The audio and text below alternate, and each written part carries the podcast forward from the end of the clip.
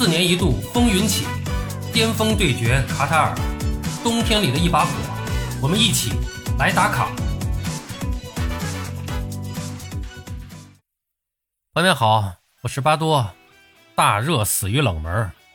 最近老听我节目的人，可能发现巴多老念叨这句话，但是谁又能想到，世界杯开幕到了第三天，第一个要死的是梅老板御下的阿根廷呢？北京时间十一月二十二号十八点，C 组的第一轮比赛打响了，由梅西领衔的本届比赛大热门阿根廷队对阵来自亚洲的西亚劲旅沙特队。最终，沙特队在先失一球的情况下。出人意料的以二比一的比分击败阿根廷队，爆出了本届比赛开赛以来的第一冷门，而且还是个巨大的冷门。在世界杯开幕之前，巴多曾经盘点过世界杯历史上的十大冷门和七大史诗逆转。我想，无论是冷门还是逆转，这场比赛都必将上榜，载入史册。我们还是回顾一下本场比赛的过程啊。比赛开场不到两分钟，梅西便以一记左脚推射。吹响了队伍进攻的号角。上半场比赛的第十分钟，阿根廷队获得了左路任意球。主裁判温契奇在球开出后及时的吹停比赛，并跑向场边观看 VR，随即判定沙特队队员在禁区内争抢时犯规，吹给了阿根廷队一个点球。梅西主罚点球命中，为球队首开纪录的同时，打入了个人十六年以来的第七个世界杯进球。领先后的阿根廷队继续向对手施加压力。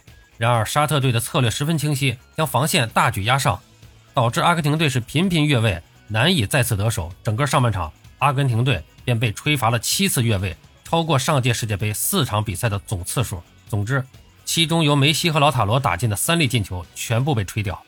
上半场伤停补时阶段，沙特队队长塞勒曼再次受伤，无奈被换下场。然而，比分落后，队长伤退，并没有击溃沙漠绿鹰的争胜决心。下半场开场仅三分钟。队伍坚持中场逼抢的战术得到了回报，前锋萨利赫谢赫里得球以后，在与对方后卫的争抢中向外侧带球强突，趟过阿根廷中后卫强行起脚扫射球门远角得手。沙特队本场比赛的第一脚打门便漂亮的成功得分。仅仅五分钟之后，惊魂未定的阿根廷队便再遭重创。沙特队的十号中场大将萨利姆多萨里在禁区左上角拿到球，连续摆脱三人的阻挡后，右脚大力兜射远角，再次洞穿球门。为沙特队实现比分上的逆转。随后的比赛中，阿根廷队的进攻更为主动，数次在沙特门前制造险球。无奈由守门员奥维斯领衔的沙特防线是众志成城，屡次将近在咫尺的进攻化解。最终，沙特队凭借清晰的战术和执行力，以二比一逆转不可一世的阿根廷队，首次在世界杯首场比赛中取胜。探戈军团则是时隔三十二年再次首秀告负。关于这场比赛。巴多简单的说上这么几点啊，一是关于沙特队的战术打法，今天沙特队最突出的一点，简单说啊，就是造越位战术，或者说是一种阵型前压的这种逼迫式打法，把自己的后卫线强行都压到了接近中场的地方，而且是对手在自己的后场拿到球开始组织进攻了，沙特队的后防线坚持不退，持续压迫，多次出现了阿根廷队的两个边锋看到自己一方拿到球了，习惯性的转身开始前插，结果刚一启动。就发现自己已经在越位的位置上了，也是非常的不适应。沙特队队员对这个战术执行的非常坚决，效果也是出奇的好。光是上半场，阿根廷队多达七次越位，还因为越位两次吹掉了进球，一次是梅西的破门，一次是老塔罗的单刀。啊，刚才咱们说了，整个上半场阿根廷队是有三粒进球都被取消了。但要特别说的是，这种战术本来是风险极大的，一旦对手反越位成功，就很容易造成失误，或者裁判出现漏判、错判，都非常麻烦的。但是本届世界杯启用了半自动越位系统，对这个战术的实施起到了保护作用。以往那些难以判断或者人眼无法看出的越位，都逃不过这套系统。这也是这个战术能够大获成功的一个因素。那么第二点要说的就是比赛一打起来，大家就一直在说，哎，说沙特队看上去比伊朗强，哎，至少呢能打到对方的禁区，多次组织起有效的进攻。呃，上半场的时候呢，大家还想不到沙特队不光会和阿根廷对攻，而且还会进球。但是沙特在亚洲呢，他跟伊朗队的交锋通常是不占优势的。那这其实这里边呢，它有一个对手不同的问题啊。沙特队还真不一定比伊朗要强啊，但他们两天间所遇到的对手不同，战术风格完全不同。英格兰的球员绝大多数来自英超，英超当下是世界第一联赛，主流打法就是高位逼抢，可以说是全世界。高位逼抢的天花板了。在英格兰队的逼抢下，伊朗队根本就没有施展的空间，球都控制不下来。而阿根廷队严格来说打的就不是高位逼抢的战术，也谈不上全场紧逼。不知道今天比赛是不是因为这个，呃，太放松了，或者说是有点这个过度自信了啊，小看了沙特队，所以呢，全场的逼抢也不是非常的紧。那么他们呢，这个沙特人啊，留下了一定的控球空间。应该说这和实力关系不大，主要是战术风格问题。这么说吧，如果跟意大利队踢，没准控球时间还能多于意大利呢，但你不一定会赢得比赛。那么第三个要说的呢，就是阿根廷队啊，现在的问题可能还是主要出在中场。现在看啊，这个洛塞尔索的因伤退出，可能对阿根廷队的影响还确实是非常大。目前的中场，至少从这场比赛来看，没有人能帮助梅西分担中场组织的职责。梅西一个人要接应、要组织、要分球，还要过人，还要到禁区里面去射门，这很要命的。这个二零一零年南非世界杯的阿根廷就是这么把自己玩死的，把梅西玩死的。BBC 的南美足球专家维克里这样形容：说阿根廷队的 A 方案就是把球给梅西，然后祈祷；B 方案还是把球给梅西，然后祈祷。什么 C 方案啊？他们就没有 C 方案。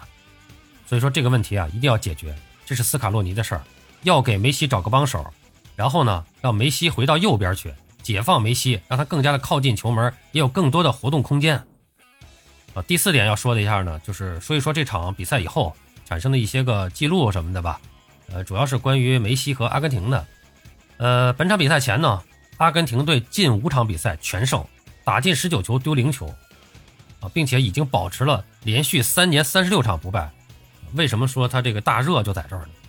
他之前的这个战绩确实非常的好，那么距离追平意大利国家队的这个三十七场不败记录仅仅差一场，但是非常遗憾啊，本场比赛不光没有赢，还输了。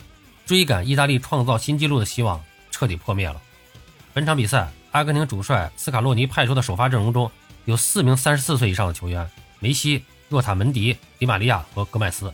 那么这也是世界杯历史上的第一次。比赛的第九分钟，沙特队禁区内犯规，梅西点球命中，帮助阿根廷队一比零领先。那么这是梅西本届世界杯上的第一粒进球，也是他在历届世界杯上的第七个进球。那么他的世界杯生涯进球数啊，刚刚追上了。C 罗，梅西是第一位代表阿根廷队在四届世界杯比赛中都有进球的球员，同时这是梅西的第二十一场世界杯比赛，追平了球王马拉多纳，成为代表阿根廷出战世界杯场次最多的球员。梅西也是继贝利、乌韦希勒、克罗泽、C 罗之后第五位在四届不同的世界杯比赛中进球的球员。这个点球也是梅西在二零零二年为阿根廷队攻入的第十二个球，这让他追平了。自己在国家队生涯的自然年进球数记录，在阿根廷队各项赛事的最近二十个进球当中，梅西已经贡献了十一个进球和三次助攻，直接参与了十四个球。啊，那么第五点要说的就是，阿根廷不光是夺冠前景暗淡了，甚至小组出线都蒙上了一层阴影。啊，毕竟我们之前一直看啊，沙特应该是这个组里面实力最弱的一支队，如今输给了沙特。那后面墨西哥队，呃，可以说是成色十足的黑马潜质。还有一个拥有足球先生莱万的波兰队，所以这个小组出线前景非常的不被看好。不过呢，阿根廷的球迷们、梅老板的球迷们也不用太过悲观，毕竟看世界杯的历史上，小组赛首战失利以后，小组出线的有，进八强的有，甚至进决赛的都有，更甚至最终夺冠的也有。所以还是耐心等待，看看斯卡洛尼和梅西怎么破局吧。最后呢，说个不靠谱的。脑子里边突然产生这么一个念头，就说明天啊，估计又该有人说阴谋论了，甚至今天晚上就可能就会出炉了。哎，说说世界杯第一天的比赛揭幕战，让同是西亚的亚洲冠军完败给南美洲名不见经传的厄瓜多尔，然后比赛日第二天，让亚洲排名第一的伊朗队大比分输给欧洲豪强英格兰队。哎，这样第三天比赛的时候，同是西亚的沙特出场对阵大热门南美劲旅阿根廷队。那么这个时候，大家就都会狂买沙特队大比分输球，而且呢，一开场十分钟就让梅西进球打破僵局。那么这个时候呢，肯定还会有大批的人追投追投阿根廷大比分获胜。那么在这个时候，那么到了下半场风云突变，搞出沙特逆转阿根廷这么一个比赛结果，最后博彩公司是赚个盆满钵满。哎，这故事咱们讲的怎么样呢？会不会是事实呢？这当然都是人们的臆想，足球并不简单，但也不复杂。更不阴暗，还是让我们更多的关注比赛本身吧。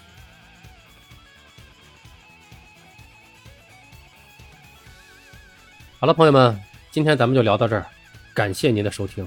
您有什么想和巴多交流的，咱们评论区见。欢迎收听、订阅、评论、转发，我们下期再见。